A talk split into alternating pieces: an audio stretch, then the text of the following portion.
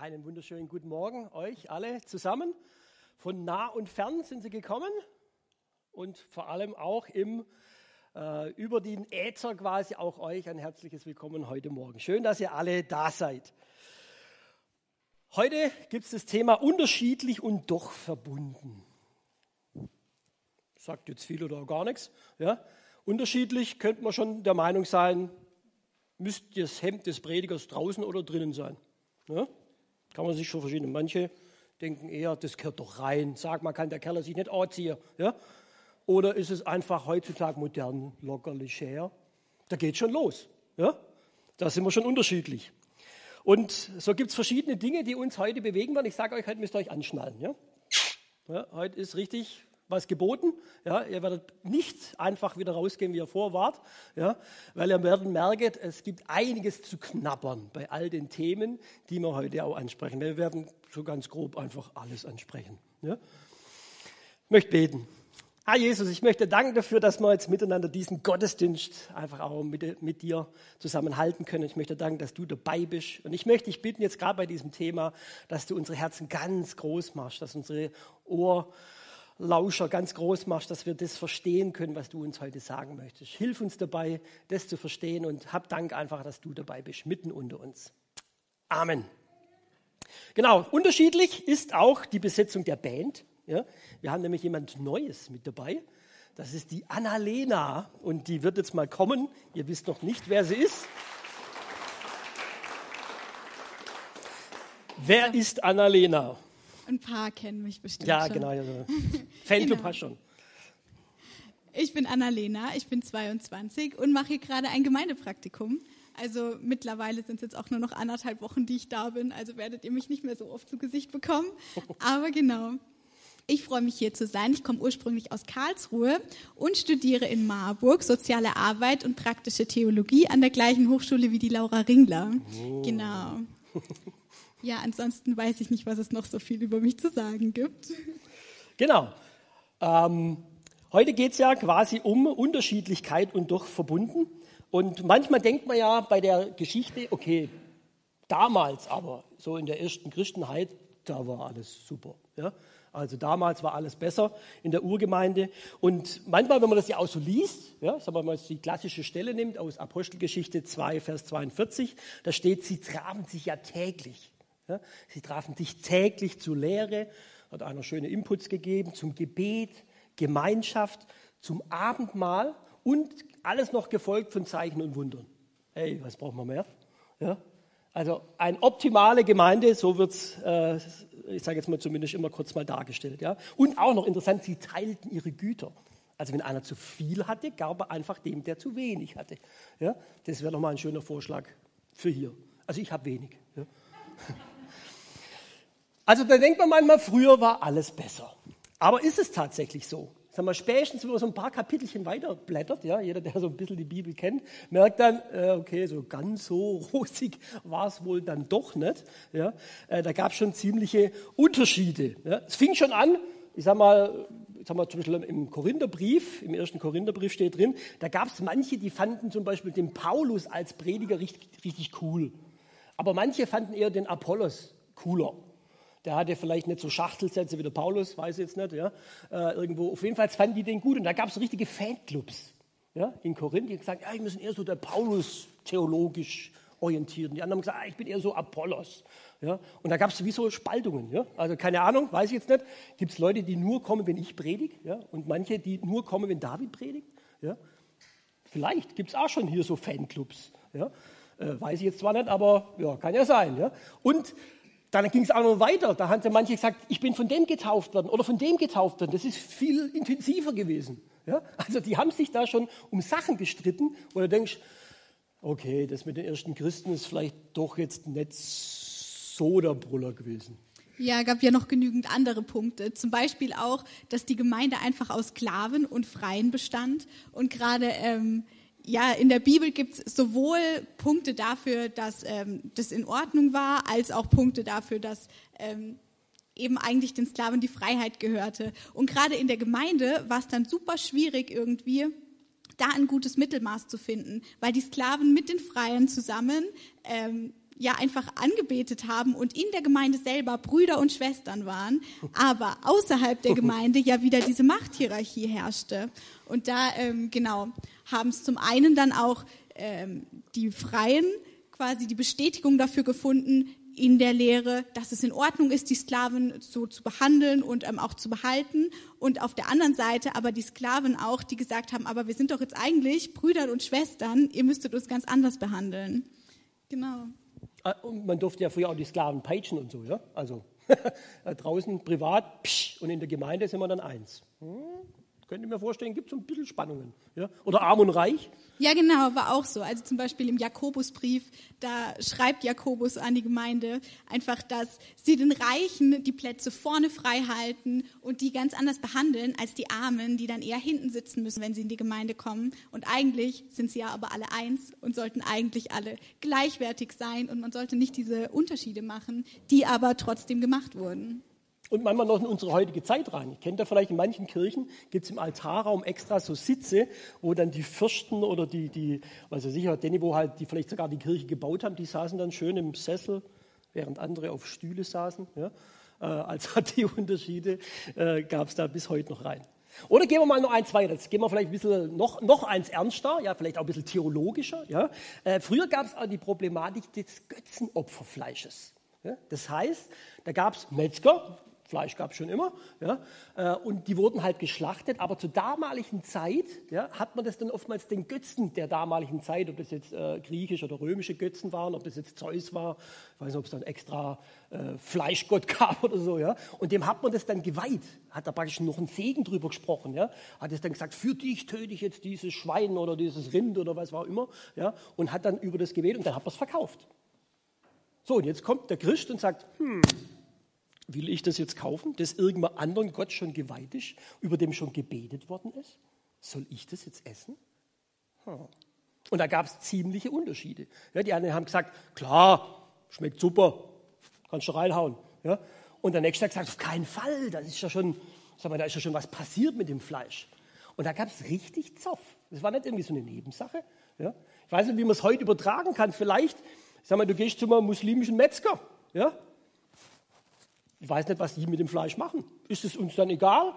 Sagt man, der Döner schmeckt super, mir doch wurscht, was der da vorher gemacht hat. Ja? Oder habe ich da vielleicht Bedenken? Wer weiß? Ja? Vorausgesetzt, ich denke natürlich, Allah ist ein anderer Gott wie unser Gott. Wenn es vielleicht einer ist, ist es vielleicht egal. Also ihr merkt schon, huh, ja, Unterschiedlichkeiten gab es damals auch schon. Aber ist ja noch nicht alles. Jetzt kommt hier noch, puh. Ja. Vielleicht jetzt ein Thema, das mich mehr betrifft als dich. Weniger. So, Habe ich das? Ja, weniger. Was Nicht weniger. Gesagt? Okay, ja.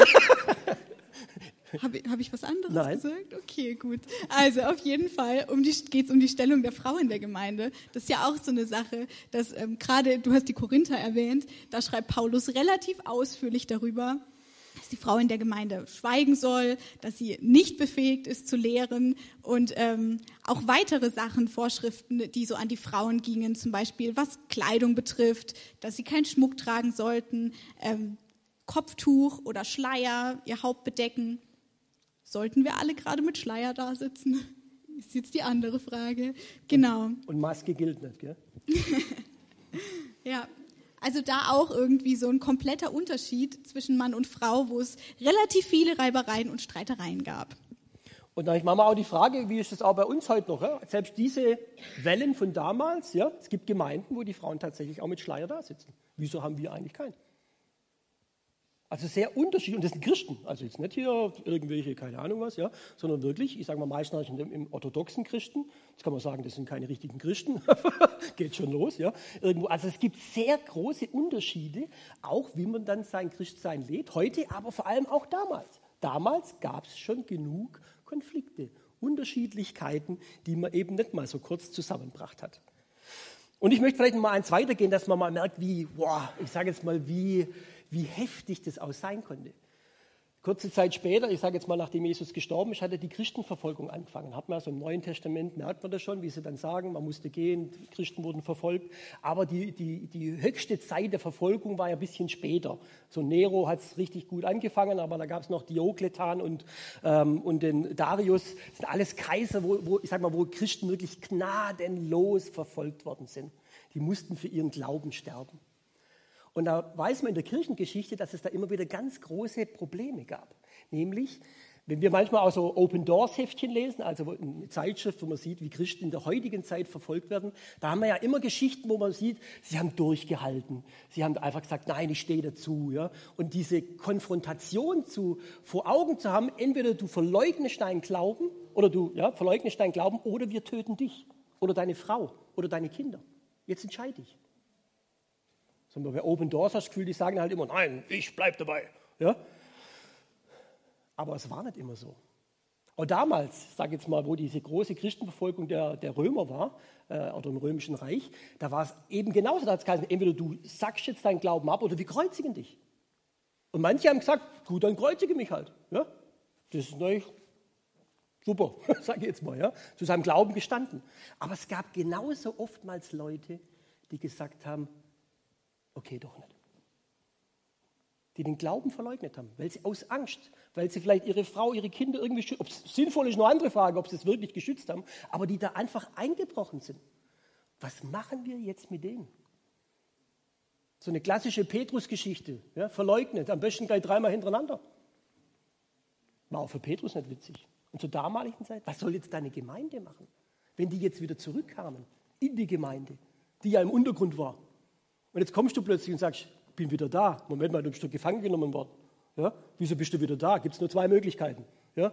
Du hast irgendwie ein Wunder erlebt, so Petrus-mäßig, bist aus dem Gefängnis geflüchtet oder die Engel haben dir die Tür aufgemacht oder du hast eben deinen Glauben verraten. Was war es jetzt? Und da gab es riesige Reibereien. Gibt es da einen Testlauf? Ja? Ist es vielleicht sogar ein Spion, der nachher die ganze Gemeinde präsentiert? Also ihr seht, wahnsinnige Unterschiedlichkeiten, wo es auch nicht bloß um ein bisschen lapidares Zeug ging, da ging es am Schluss dann wirklich um Leben und Tod sogar. Und das in unserer schönen Urgemeinde, so die ersten 200 Jahre. Also ihr seht, nicht einfach. Und auch später sieht man dann auch, dass zum Beispiel auch äh, ganze Konzile einberufen worden sind. Ganze Konzile einberufen worden sind, um Probleme zu klären. Ab, äh, äh in äh, Apostelgeschichte 15, also ein paar Kapitelchen weiter von unserem schönen Apostelgeschichte 2, gab es das erste Jerusalemer Apostelkonzil. Ja, da mussten sie alle zusammenrufen und mal besprechen, was machen wir eigentlich mit den Judenchristen und die Heidenchristen. Ja, müssen die Heiden sich noch beschneiden lassen? Also eigentlich ist ja Jesus für die Juden gekommen, die sind beschnitten, ja, dann werden sie gläubig an Jesus, dann passt alles. Jetzt kommt irgend so Römer daher, der ist gar kein Jude. So muss der sich jetzt nicht erstmal jüdisch beschneiden lassen, dass er dann Jesus annehmen kann? Oder kann man eine Abkürzung nehmen und sagen, komm, pff. war ein Riesenthema, ist bei uns jetzt heute kein Thema mehr. Ja? Wir sind alle Heidenchristen, wenn man so will. Wir sind keiner von uns ist beschnitten, ja? außer medizinisch vielleicht. Ähm, aber das war damals ein Riesenthema, dass man alle einberufen musste. Also nichts mit Friede, Freude, Eierkuchen. Sehr unterschiedliche Meinungen. Und um das geht es heute ganz stark. Wir werden auf viele Dinge auch keine Antworten geben. Ja, wir werden jetzt hier nicht, ja, keine Ahnung, euch sagen, was ihr zu tun und zu lassen oder was ihr zu denken habt. Es geht darum, zu spüren, dass es Unterschiede schon immer gab und auch jetzt gibt in unserer Gemeinde, in jeder christlichen Gemeinde. Aber was machen wir damit? Und vielleicht gehen euch ein paar Sachen schon durch den Kopf und beim nächsten Lied könnt ihr da schon mal drüber nachdenken. Wo sind eure unterschiedlichen Meinungen?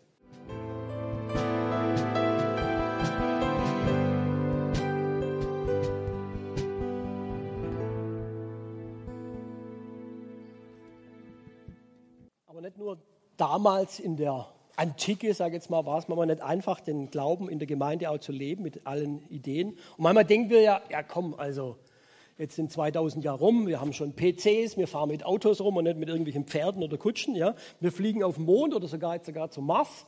Und wir haben Professoren, Doktoren, die über alle möglichen Themen, auch theologische Themen, sich Gedanken machen. Also irgendwo muss es doch mal fertig sein. Ja? dass wir alle miteinander eine Meinung haben. Und trotzdem ist es halt nicht so. Ja? Äh, zum Beispiel, Annalena, du kommst aus was für einer Gemeinde? Richtig, ich gehe in die Gemeinde vom Cousin von Marc, dem Philipp, und der ist Leiter einer Pfingstgemeinde in Karlsruhe. Genau, deswegen gehe ich in eine Freikirche. Wir können Philipp grüßen. Hallo Philipp. Genau, und was ist da jetzt der große Unterschied? Ich sage jetzt eine Pfingstgemeinde, denkt man sich halt, gut, charismatischer, ja, ein bisschen mehr Lobpreis. Aber es gibt eher ein Spezifikum, das sich deutlich unterscheidet von unserer Gemeinde. Ja, ich fand es ganz lustig. Bei unserem ersten Gespräch hat Marc so gesagt, also in der evangelischen Landeskirche geht schon viel, du kannst schon viel machen. Aber wenn du dich weigerst, Babys zu taufen, dann ist Land unter. das war seine Aussage. Und ähm, bei uns ist es eben komplett anders. Wir segnen Babys nur und wir taufen mündige Kinder und eben dann Erwachsene. Aber so die klassische Babytaufe, die gibt es bei uns einfach gar nicht. Genau, und bei uns ist tatsächlich so, ja, wir müssen Babys taufen, ja, also ich und auch der David. Und wenn wir das nicht tun würden, also wenn es einen Grund geben wird, okay, irgendwo, wenn man, was ich jetzt, äh, gibt schon Gründe, aber wenn man grundsätzlich sagt, wir lehnen einfach die Babytaufe ab, Säuglingstaufe, würden wir rausfliegen. Ja, dürfen wir nicht machen, ja, weil wir zur Babytaufe stehen müssen. Das ist quasi so in dieser Gemeinderichtung einfach wichtig. Und man sieht aber, andere Gemeinderichtungen denken da komplett anders. Ja? Also Taufe ist schon mal ein Punkt, wo man sich richtig zopfen kann. Ja? Und ich weiß ja auch, auch hier in der Gemeinde gibt es verschiedene Strömungen, ja, die sagen, ja, ich bin zwar Baby getauft, aber ich habe mich vielleicht heimlich nochmal taufen lassen. Ja? Oder wie auch immer. Manche sagen, ich bin Baby getauft, zum Beispiel ich, und ich halte daran auch fest. Auch theologisch. Ja, geht es? Kommt ja auch so ein bisschen drauf an, was für eine Meinung man zur Taufe vertritt. Ist es mehr so eine Symbolhandlung, dass man sagt, okay, ich bin getauft und das ist quasi nur so ein Zeichen oder passiert bei der Taufe auch wirklich was? Und dann ist wieder die Frage, gilt dann die Babytaufe, gilt sie nicht? Alles Mögliche an Fragen, wo man so weit auseinandergeht, obwohl wir alle Christen sind. Genau, und dann hört es aber bei beiden Gemeinden der Spaß auf, nämlich dann, wenn es daran geht, wieder zu taufen. Ja, also wenn ich jetzt eine Babytaufe habe und sage, die war gut, aber jetzt beim Philipp war gerade ein cooler Event, hat mich gerade nochmal taufen lassen, ja, weil es gerade so nett war, ja, dann ist es, oh, kriege ich wahrscheinlich mit Philipp auch Ärger, wenn ich in meiner Babytaufe festhalte und dann vom Philipp mich taufen lasse. Du würdest auf jeden Fall mal zu einem ernsten Gespräch geladen werden, das glaube ich schon, ja. ja. Weil man natürlich nicht zweimal getauft werden kann. Gott kann nicht zweimal das gleiche Versprechen geben. Also ihr seht, und auch kirchengeschichtlich, ja, wie viele Leute wurden wegen dem Thema in der Wutach oder im Rhein ersäuft. Nur wegen dem Thema, nur im Taufe. Boah, unterschiedlicher kann es manchmal gar nicht sein. Aber ist ja noch nicht alles, wo sich Christen streiten könnten. Ja? Nehmen wir zum Beispiel Thema Wunder. Was gibt es denn da Schönes? Ja, Wunder ist genau so ein Thema. Also gerade bei uns eben in unserer heutigen Gesellschaft, wo man so vieles auch einfach ähm, wissenschaftlich, naturwissenschaftlich erklären kann, ist halt echt die Frage, muss man überhaupt noch an Wunder glauben? Kann man an Wunder glauben? Auch die Frage, wie definiert man Wunder? Ich glaube, für manche Leute ist ein Wunder, wenn man, ähm, weiß nicht, um Konzentration betet und dann hat man die Konzentration. Und für den anderen ist es dann aber, ja gut, ich habe aber auch genügend geschlafen und Kaffee getrunken und jetzt geht es mir gut, ist ja mein Verdienst so ein bisschen. Wie definierst du Wunder? Oder gehen wir mal weg von dem Allgemeinen. Fangen wir ganz vorne an die Schöpfung. Sechs Tage. So. Wer glaubt das? Ja, sechs Tage wäre ein deutliches Wunder. Ja, die Wissenschaft sagt deutlich eine andere Sprache. Halte ich da jetzt dran fest und sage einfach, also mir macht das persönlich echt Spaß zu sagen, ach, lass doch die sechs Tage. Ja, hat er schon irgendwie hingekriegt. Und das mit der Wissenschaft, keine Ahnung, wird sich vielleicht noch ausstellen. Ich mag den Gedanken, ja, aber mag nicht jeder. Ja, wenn ich das in der Schule lehre, würde ich auch ein Gespräch kriegen mit meiner Schuldekanin. Ja, irgendwo. Also es ist mit Wunder manchmal gar nicht so einfach. Oder Heilungen, wie ist es da? Ja, Heilungen eben genauso. Also was definiere ich wieder als Heilung? Ist es auch eine Heilung, wenn ich äh, zum Arzt gehe und den Arzt quasi als meinen Heiler in Anspruch nehme? Oder ist es nur eine Heilung, wenn gebetet wird und es aufhört, habe ich vielleicht aber dann trotzdem noch was dazu getan? Genau, dass es eben aufhört, irgendwelche Medikamente genommen oder so. Was ist denn jetzt die Heilung genau? Also ihr seht, echt komplex. Und jetzt nehmen wir noch so eine Jungfrauengeburt dazu. Ja, war, Jesus, war Maria jetzt wirklich eine Jungfrau oder war sie nicht einfach nur eine junge Frau, wie es manche Theologen aussagen? Hm. Bulkmann hat ein riesen Buch drüber geschrieben. Er hat gesagt, alles, diese Wundergeschichte und mit der, mit der, mit der äh, Speisung der 5000 übers Wasser laufen und keine Ahnung, nimm alles, was es irgendwie gibt. Der hat gesagt, das war alles symbolisch gemeint. Ja. Er hat alles schön entmythologifiziert, das super Wort. Ja. Und es kommt eigentlich nur auf das Kerygma an. Also bei der Heilung eines Blinden ging es nicht darum, dass er wirklich nachher sehen konnte, sondern der Schreiber in dem Text wollte nur sagen, er hatte danach den Durchblick. Ja? Ja, so kann man sich irgendwo in der Mitte treffen. Frage, ob es halt jetzt das ist, was ich will. Und trotzdem gibt es die Leute. Ja? Kann man jetzt einmal den Kopf schütteln und sagen, Quatsch, steht doch in der Bibel. Ja? Stehen auch andere Sachen in der Bibel, wo man sagen, okay, weiß ich jetzt auch nicht so richtig. Andere Themen wie zum Beispiel, ich habe ja gesagt, schnallt euch an, Homosexualität. Ist genauso ein großes Grenzthema, wo wirklich manche auf der liberalen Seite stehen und sagen, naja, die Bibel kannte einfach so eine Liebesbeziehung zwischen Mann und Mann oder Frau und Frau gar nicht, sondern es ging einfach darum, dass du früher eine Familie gebraucht hast, um zu überleben. Du brauchtest Kinder und dementsprechend ist halt Homosexualität gleich mit Ehebruch gleichzusetzen. Aber in unserer heutigen Zeit ist das alles anders, das ist vollkommen in Ordnung. Andere Konservative sagen wiederum, das muss mit einem zölibatären Lebensstil übereingehen. Leute, die solche Neigungen haben, das ist Sünde, die sollten ehelos leben, wenn sie eben Gott gefallen wollen. Also jetzt auch wieder geht so ja, weit auseinander. Ja, also sehen, man kann da wahnsinnig diskutieren auch. Und jetzt stellt euch das nochmal ganz praktisch vor. Es geht jetzt nicht darum, allgemein jetzt Meinungen zu vertreten. Da können wir ein bisschen würfeln und jeder sagt, ja, mir doch egal, sag jetzt mal, ja. Äh, sondern jetzt stellt euch vor, wir haben jemand bei uns in der Gemeinde, der wirklich auch an Jesus glaubt. Und jetzt aber sagt, ich habe aber solche Gefühle homoerotische Gefühle. Ich, würd, ich, ich liebe irgendwann einen Mann oder eine Frau, wenn ich, also gleiches Geschlecht. Und ich will aber daran festhalten. Und jetzt kann ich aber nicht irgendwie weiter. Weiß nicht. Liebt mich Jesus noch? Nicht? Ja? Nein? Ja? Und der sitzt jetzt nicht irgendwo, der sitzt neben dir. Was machen wir jetzt da? Ganz unterschiedliche Meinungen. Und irgendwie muss als Gemeinde vielleicht auch, ich sag mal, da was dazu sagen oder auch nicht. Wie gehen wir damit um? Völlige Unterschiedlichkeiten. Und da hilft es manchmal nicht zu sagen, steht halt im Wort. Richtig. Und dann? Also ihr merkt, wie es knistert. Sex vor der Ehe. Bei Jugendlichen schimpfen wir alle. Im Alter auch. Ich lasse mal einfach im Raum stehen. Ja? Auch nicht immer so einfach, wenn man es ganz praktisch nimmt. Auch da hat man oftmals unterschiedliche Meinungen, auch wenn es vielleicht im Wort ganz anders steht. Aber leben tun wir es manchmal doch anders. Manchmal ist es super kompliziert. Ich könnte euch Geschichten erzählen, eher von Erwachsenen, super kompliziert. Ja? Aber ist ja auch noch nicht alles, weil im letzten hängt eigentlich alles an der Bibel. Yes. Genau. Bibel ist ja auch wieder so eine Sache. Also schon allein, dass es damit anfängt, glaube ich, dass die Bibel wirklich vom Heiligen Geist inspiriert ist und trotz aller paradoxen Widersprüche in sich stimmig ist? Oder glaube ich, dass es ein fehlerhaftes Buch ist, das einfach nur von Menschen geschrieben wurde? Worauf setze ich denn jetzt meinen Fokus? Und dann ähm, sieht man ja auch ziemlich schnell, wo, ähm, wie sehe ich die Bibel? Sehe ich die Bibel eigentlich nur als Inspiration, als ein bisschen besseres Märchenbuch und wenn ich mal irgendwie Ermutigung brauche oder so, schaue ich halt mal rein? Oder nehme ich sie wirklich als täglichen Leitfaden und sage, das, was da drin steht, das will ich wirklich so in meinem Leben umsetzen? Auch die Geschichten in der Bibel so, kann ich das wirklich glauben, dass das, was da steht, eins zu eins so passiert ist? Oder sind es alles nur Metaphern?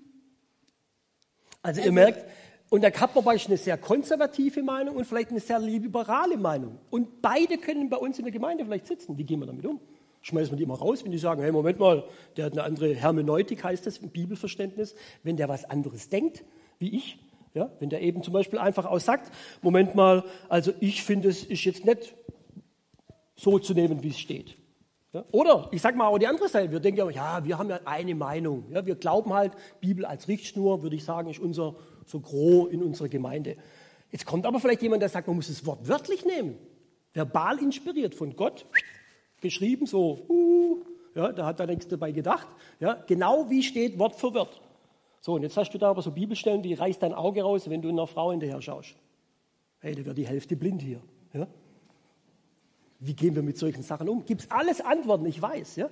Und trotzdem, ja, wir haben Unterschiedlichkeit. Ich glaube, wenn wir alle Bibelverständnisse hier, die jetzt hier im Raum sitzen, zusammennehmen, ich würd, wir würden auf keinen einen Nenner kommen.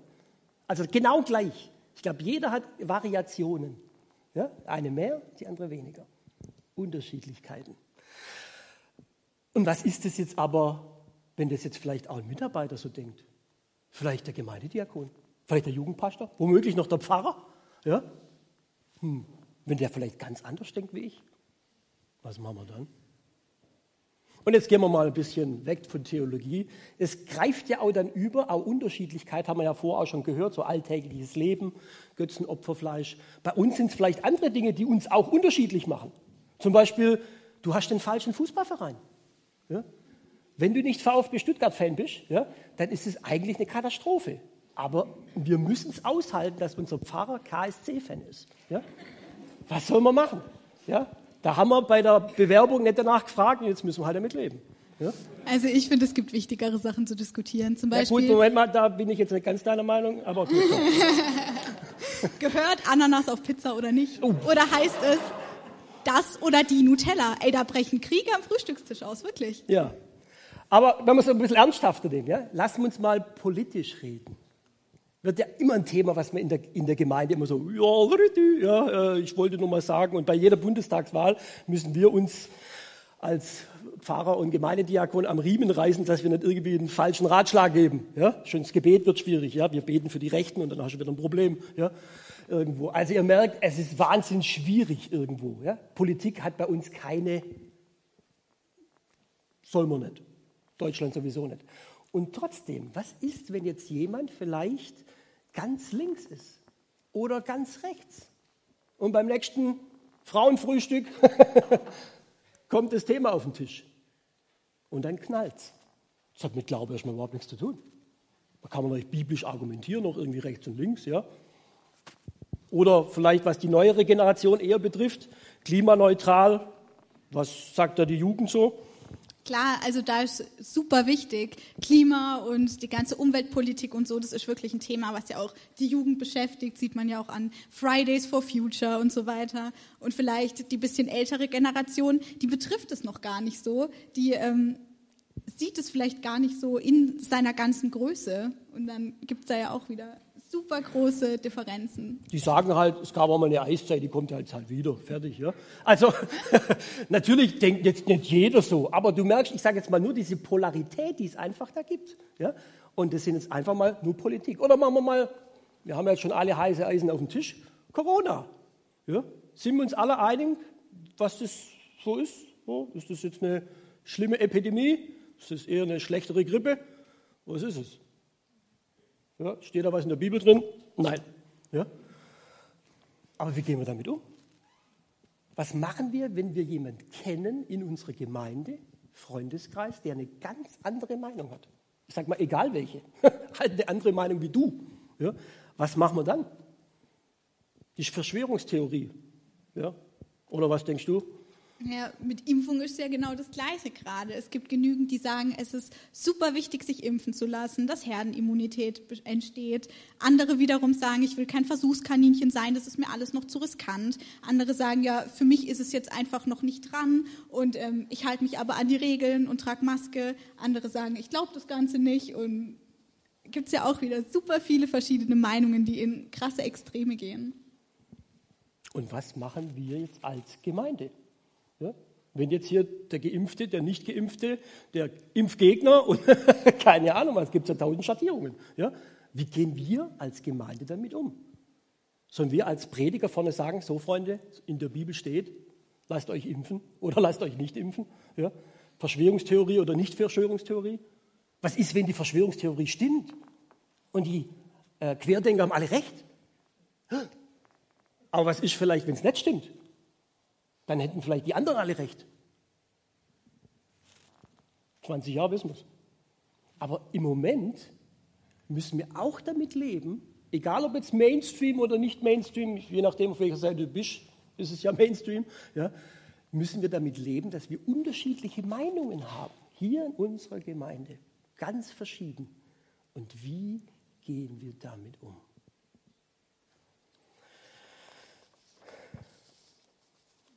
Also die Liste könnte man jetzt ja voll lange weiterführen. Wir können jetzt noch über Allversöhnung reden, über gendergerechte Sprache im Gottesdienst. Also das ist ja alles also merkt, so umfochtene Themen. Never. Gut, beim VfB sind wir uns einig alle, das hoffe ich ja. Ähm, aber wenn wir jetzt natürlich jetzt mal überlegen, wie, was würde das TL jetzt machen? Also die äh, Treffpunkt Leben beim Philipp in der Gemeinde. Was ist da vielleicht so? Was würdest du sagen? Der Umgang mit solchen Themen. Ja, keine Ahnung. Ja, also, ja. Also ich kann jetzt auch nur für mich reden, wie ich das subjektiv wahrnehme. Ne? Aber ich habe schon das Gefühl, dass wir bei ganz vielen Sachen einfach froh sind, dass Gott der Richter ist und dass wir uns gar nicht so in der Tiefe mit solchen Sachen beschäftigen können, sondern dass wir unseren Blick eigentlich auf Jesus haben, der gesagt hat, ey, liebt einander, liebt eure Freunde, liebt eure Feinde. Und dass man einfach sich einander respektvoll in Liebe begegnen kann und sagen kann, hey, das ist trotzdem mein Nächster, das ist mein Bruder im Glauben, meine Schwester im Glauben, egal was für Differenzen jetzt zuerst auch mal da sind. Genau. Meinung einer Praktikantin. Ja? Frage ist natürlich nur, genau, Frage ist natürlich nur, was ist deine Meinung? Und vor allem aber, wie lebst du die auch? Man kann ja so eine nette Meinung vertreten. Ja? Und wenn der aber dann kommt mit der anderen Meinung, ja, Impfgegner oder Impfbefürworter, da hört der Spaß dann auf. Ja? Wie geht es dir da dabei? Beim nächsten Lied könnt ihr euch mal ein bisschen Gedanken machen, wo pfufft es euch? Wo ärgern euch aus Sachen? Wo gibt es Dinge, wo ihr sagt, oh, da ringe ich drum und da kriege ich einen Hals? Aber was mache ich mit all dem Frust, mit diesem Hass vielleicht sogar, ja? mit diesem ganzen Streit, den es da gibt? Macht euch da mal auch Gedanken.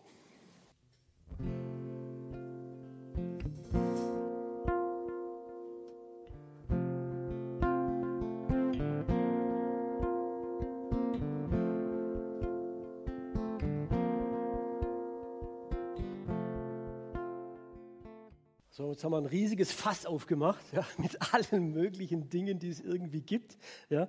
Und da merkt man dann schon, wo habe ich solche Uneinigkeiten vielleicht vor Augen? Wo gibt es vielleicht sogar Streit in unserer Gemeinde?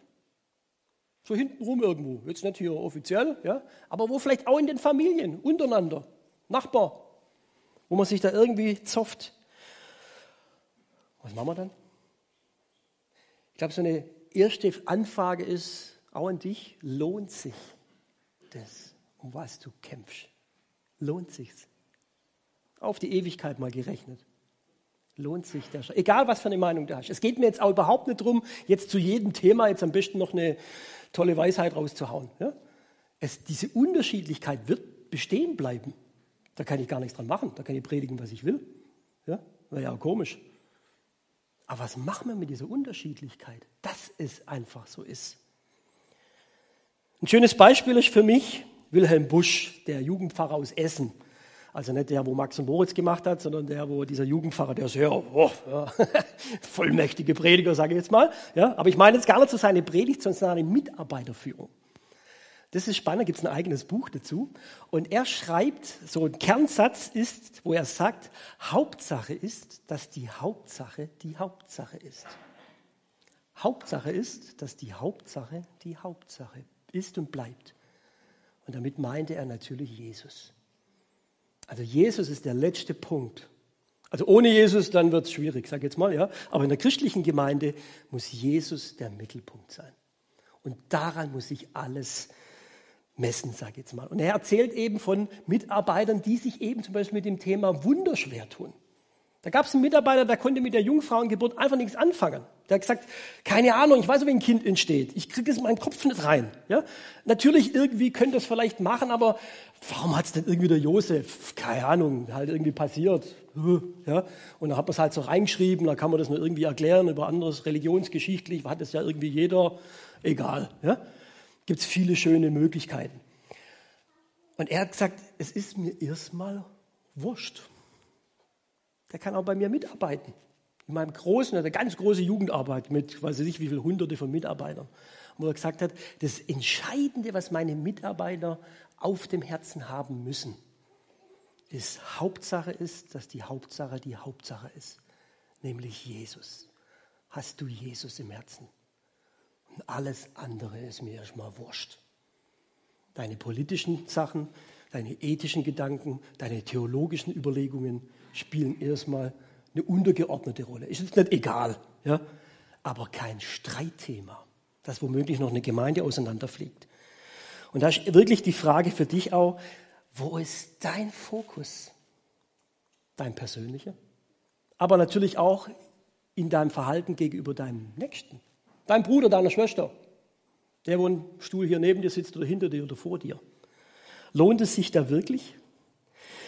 Ich habe mal so ein paar Bibelverse rausgenommen. Also da geht es jetzt auch nicht um die Beantwortung der Corona-Frage, ja, sondern da geht es darum, wie sind die damals mit diesen Konflikten umgegangen. Also bei allen Sachen, die wir ja vorher gehört haben, hat der Paulus irgendwie am Schluss mal kurz was dazu gesagt. Und ich habe so ein paar Stellen rausgenommen. Einmal geht es um ganz normale Rechtsstreitsachen. Ich lese es einfach vor. Ja, so wie Paulus schreibt jetzt irgendwas, zum Beispiel, dein Nachbar hat auf dein Grundstück gebaut. Ja, oder ihr streitet euch über Erbsachen oder was auch immer. Ja. Nehme es mal einfach willkürlich raus. Ja. Und da schreibt er, wie ist es möglich, dass ihr als Christen eure Streitigkeiten vor ungläubigen Richtern austragt, statt die Gemeinde um Rat zu bitten? Wisst ihr denn nicht, dass wir als Christen einmal über die Welt richten werden? Dann müsstet ihr doch auch diese Kleinigkeiten unter euch selbst regeln können. Habt ihr vergessen, dass wir sogar die Engel richten werden? Müsstet ihr nicht auch erst recht eure alltäglichen Streitigkeiten schlichten können? Aber ihr lauft damit zu den Richtern, die in der Gemeinde nichts zu sagen haben. Traurig, dass ich darüber reden muss. Gibt es denn in der ganzen Gemeinde keinen einzigen, der Streit zwischen euch schlichten kann? Stattdessen zieht ein Christ den anderen vor Gericht und verklagt ihn vor den Ungläubigen. Schlimm genug, dass ihr überhaupt Streit miteinander habt. Weshalb ertragt ihr nicht lieber Unrecht? Und warum nehmt ihr nicht eure Nachteile im Kauf, anstatt auf euer Recht zu pochen? Doch ihr tut selbst Unrecht und betrügt andere, sogar eure Brüder und Schwestern in der Gemeinde. Kann man natürlich jetzt so oder so hören. Ja, ich weiß. Aber der Grundtenor in die Richtung, ja, wieso streitet ihr euch überhaupt? Wieso kriegt das nicht unter die Beine? Oder 1. Korinther 12. Da geht es um verschiedene Gaben, die man in der Gemeinde auch hat. Aber es das heißt ja nicht nur, man hat einen Lehrer und Evangelist. Viele Sachen sind auch theologisch natürlich unterwandert. Ja? Ein Evangelist hat dadurch eine ganz andere Perspektive, zum Beispiel in Bezug auf, auf Hölle. Ja? Ein Evangelist, da geht es um Rettung der Menschen. Wie jetzt der Hirte, der Seelsorger, der vielleicht den Menschen, der Angst hat vor der Hölle, vielleicht gern auch noch mal was anderes sagen würde. Ja? Das heißt jetzt nicht, dass hier wieder die Wahrheit irgendwo in der Mitte ist. Das heißt ganz einfach, dass es unterschiedliche Meinungen gibt, vielleicht auch ganz bewusst, wer weiß. Sehr spannendes Thema. Und dann heißt es in 1. Korinther 12, denn wie der Leib einer ist und hat doch viele Glieder. Alle Glieder des Leibes aber, obwohl sie viele sind, sind doch ein Leib sind, so auch Christus. Wir sind ein Leib. Verschiedene Gaben, verschiedene Theologien vielleicht sogar. Und trotzdem, Christus ist ein Leib. Halte ich das aus? Vielleicht jetzt nicht nur Wut, Wutachtal, ja, sondern vielleicht Bezirk Hochrhein. Nehmt einander an, Römer 15, Vers 7, da geht es um diese Götzenopfer. Ja. Nehmt einander an, wie Christus euch angenommen hat, zu Gottes Ehre. Ja, schlagt euch nicht um irgendwelche sonstige Dinge. Nehmt einander an. Der eine hat einen starken Glauben, der eine hat einen schwachen Glauben, der eine verfällt gleich ja, vor lauter Zweifel und Angst und der andere sagt, mir doch egal, ich esse alles. Ja. Nehmt einander an. Johannes 4. Wenn jemand spricht, ich liebe Gott und hasst seinen Bruder, der ist ein Lügner. Denn wer seinen Bruder nicht liebt, den er sieht, der kann nicht Gott lieben, den er nicht sieht. Wenn es mal so weit ist, dass ich mit dem anderen wirklich nichts mehr anfangen kann, dann muss dir das eine Mahnung sein. Dann stimmt wirklich was nicht. Epheser 4. Seid aber untereinander freundlich und herzlich und vergebt einer dem anderen, wie auch Gott euch vergeben hat in Christus. Ihr dürft unterschiedlicher Meinung sein. Aber wenn es zofft, vergebt einander. Seid freundlich. Oder Philippa 2 ist ein bisschen größerer Text, aber ich lese ihn einfach so vor, weil ich ihn einfach so gut fand. Ja, Philippa 2. Es gibt, also man könnte auch sagen, es gibt äh, über euch viel Gutes zu berichten.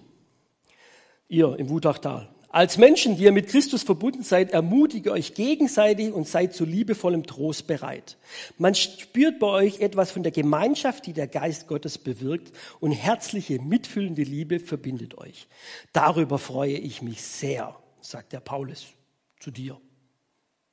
Vollkommen ist aber meine Freude, wenn ihr euch ganz einig seid in der einen Liebe miteinander verbunden bleibt und fest zusammenhaltet. Egal, was für eine Meinung ihr vielleicht zu Corona habt. Weder Eigennutz noch Streben nach Ehre sollen euer Handeln bestimmen. Im Gegenteil, seid bescheiden und achtet den anderen mehr als euch selbst. Denkt nicht an euren eigenen Vorteil. Jeder von euch soll das Wohl des anderen im Auge haben. Nehmt euch Jesus Christus zum Vorbild. Obwohl er in jeder Hinsicht Gott gleich war, hielt er es nicht selbstsüchtig daran fest, wie Gott zu sein. Nein, er verzichtete darauf und wurde einem Sklaven gleich. Er wurde wie jeder andere Mensch geboren und war in allem ein Mensch wie wir. Er erniedrigte sich selbst noch tiefer und war Gott gehorsam bis zum Tod, ja bis zum schändlichen Tod am Kreuz. Und darum hat Gott ihn erhöht und ihm den Namen gegeben, der über allen Namen steht. Und für Jesus müssen einmal alle auf die Knie fallen, alle im Himmel, auf der Erde und im Totenreich. Und jeder ohne Ausnahme wird zur Ehre Gottes des Vaters bekennen, Jesus Christus ist der Herr. Er ist der Richter und nicht wir. Er ist der Herr, er ist der Fokus. Hauptsache ist, dass die Hauptsache die Hauptsache ist nämlich Jesus selber.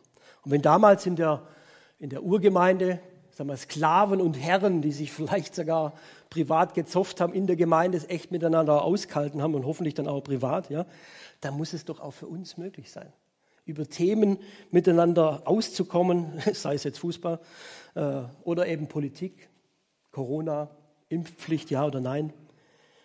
Jesus ist das, was uns miteinander verbinden soll egal was für eine Meinung du hast oder ein anderer die Meinung hat.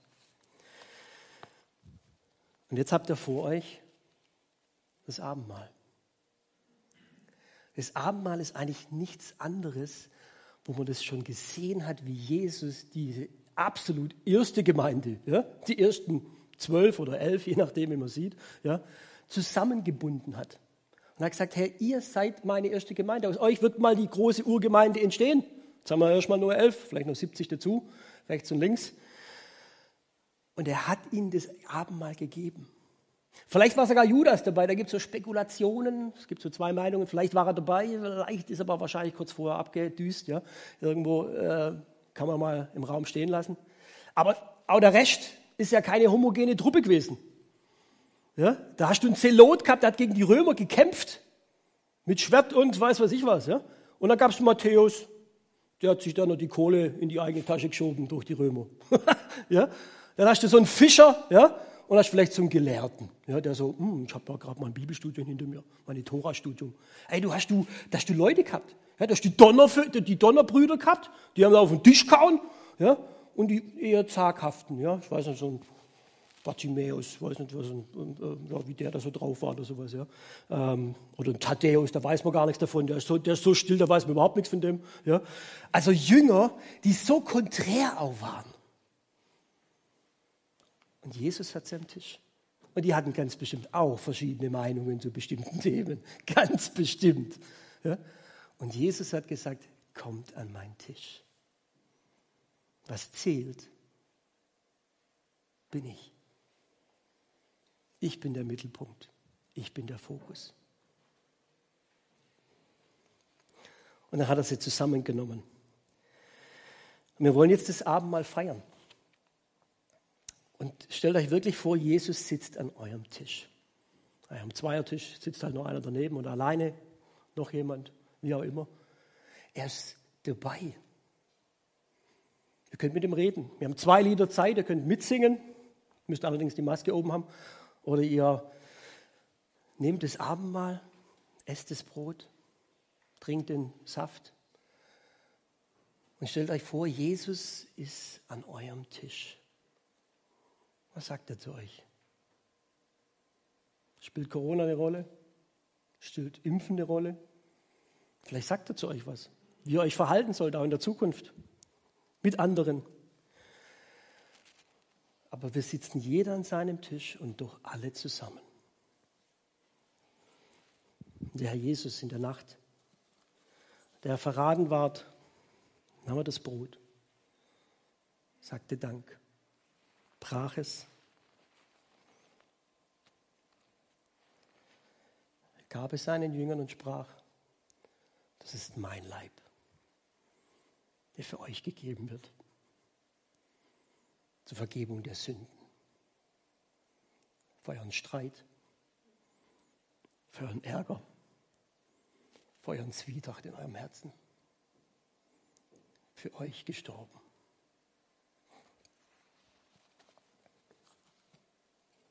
Und das gleich nach dem Mahl nahm er den Kelch, gab ihn seinen Jüngern und sprach, trinkt alle daraus. Das ist mein Blut, der neue Bund in meinem Blut zur Vergebung der Sünden. Trinkt alle daraus. Für euch vergossen. Siehet und schmecket, wie freundlich der Herr ist. Wohl dem, der auf ihn traut. Herr Jesus, ich möchte jetzt echt danken dafür, dass du jetzt mitten an diesem Tisch sitzt. Ich möchte danken, dass du da bist.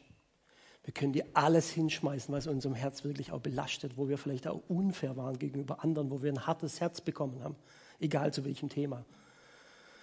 Ich möchte dich bitten, dass du uns mit deiner Liebe aufrichtest, dass du unser Herz erwärmst, dass du unser hartes Herz wieder weich machst, dass du uns ein Miteinander gibst, dass die Leute spüren, auch wenn wir völlig anderer Meinung sind, wir doch in dir eins sind. Du bist unser Herr und Gott. Amen.